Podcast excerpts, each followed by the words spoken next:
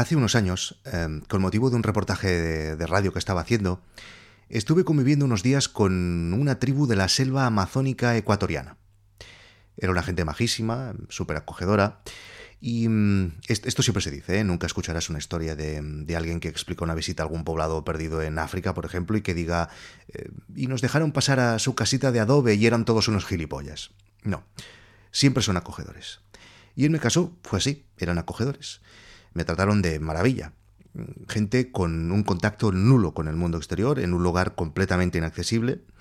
De hecho, Mm, solo un par de personas del poblado habían visto antes a un hombre blanco y ninguna de ellas a un hombre calvo. Uno de los días eh, le pregunté a una madre, a través del traductor, que cómo se llamaba el crío que llevaba en brazos.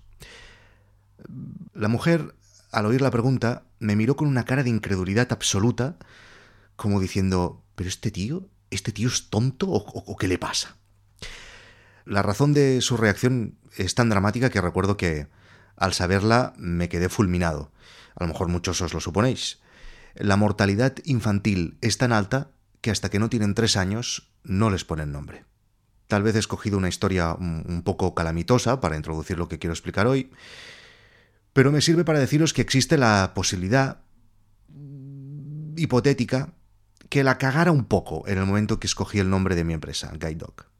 Pero en aquel momento pensé que, que no tenía más importancia, que era sobre el principio y que, bueno, tal vez era algo que ya podría solucionar en el momento en que creciera. Soy de los que disfrutan poniendo nombre a las cosas, me gusta, me gusta poner nombres. Y es una putada porque la gran mayoría de las cosas ya tiene nombre. Y mm, bueno, pues a lo mejor esa es otra de las razones por las que de tanto en tanto me esfuerzo por crear cosas nuevas, para poderles poner un nombre. Cuando di con Guide Dog me encantó. Cuando di con el nombre de Guide Dog me encantó. Mm, bueno, como ya habréis visto, es un juego de palabras en inglés, ¿no? Eh, guide Dog en inglés quiere decir perro lazarillo, perro guía. Em, y aquí, pues es guía de documentales, ¿no? Además, eh, me gustan los perros. Mm, uno de mis mejores amigos es un perro, se llama Lennon, vive conmigo y con mi mujer y con mi hija. Y em, que el logo tuviera un perro, pues eso también me gustaba mucho. El, si habéis visto el logo, es una cámara que es un perro. Em, entonces, cuando llegó el momento de escoger el dominio, yo ya sabía que quería coger guidedog.tv por motivos evidentes, porque bueno, pues tiene relación con el sector, pero evidentemente también quería el, .com. Y en ese momento, eh, guidedog.com era una web que estaba inactiva, estaba en, una página de estas de parking. Y pensé que, bueno, mm, que no era tan importante y que, mm, y que pues ya, ya quedaría libre en algún momento y que ya veríamos. Mm, lo puse en una balanza y me gustaba tanto lo de Guide Dog que, que tiré para adelante. Pero, casualidades de la vida, fue lanzar Guide Dog, el mío, y ellos también montaron la web.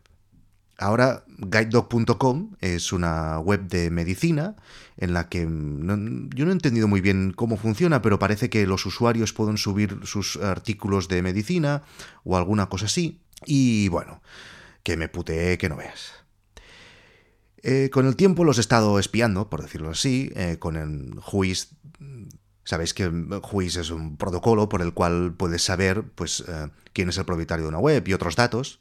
Si ponéis Juiz en, en Google encontraréis mil servicios de Juiz. Total que los estuve vigilando y últimamente, los últimos meses, observé que la página había dejado de tener actividad, tanto en la web como en las redes sociales.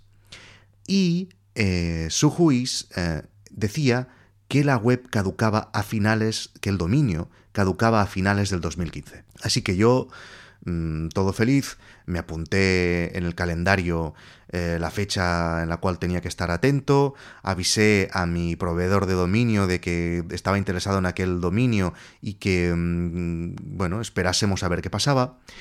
Y al llegar ese día, el día antes, de hecho fue, eh, renovaron el dominio por dos años más. Cosa que, bueno, sigo sin entender porque hace muchos meses que la web está inactiva. Entonces, mm, esto ya lo explicaré en próximos episodios de No es asunto vuestro, pero veréis que en un futuro es probable que la principal actividad de GuideDog no esté en la web.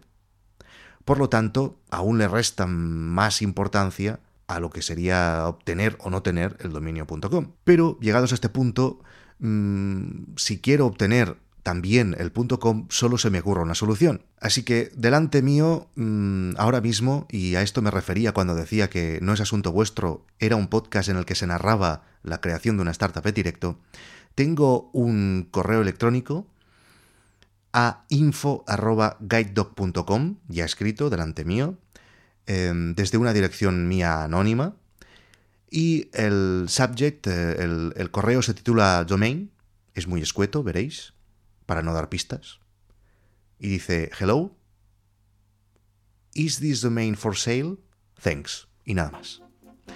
Y en estos momentos, no sé si estoy haciendo bien o no, pero voy a apretar send en directo y vais a oír el clic. Vale.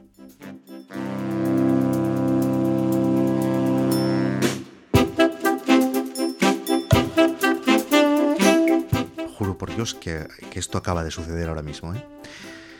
Bien, em, cuando tenga alguna respuesta, si es que la tengo, mm, lo explicaré en No es asunto vuestro. Si queréis decirme alguna cosa, eh, por ejemplo, si creéis que me he equivocado en esta estrategia para conseguir el .com, pues podéis hacerlo en Twitter, arroba Víctor Correal, o si lo queréis hacer de forma más privada o de forma más extensa, a mi correo electrónico victorcorreal.gmail.com podéis visitar guidedog.tv para ver el proyecto y para decirme qué opináis.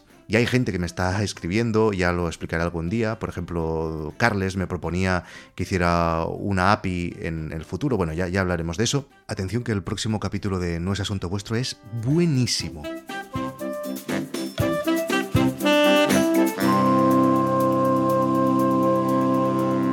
Tengo ni puta idea de qué voy a hablar, pero así me pongo presión para que sea mínimamente interesante.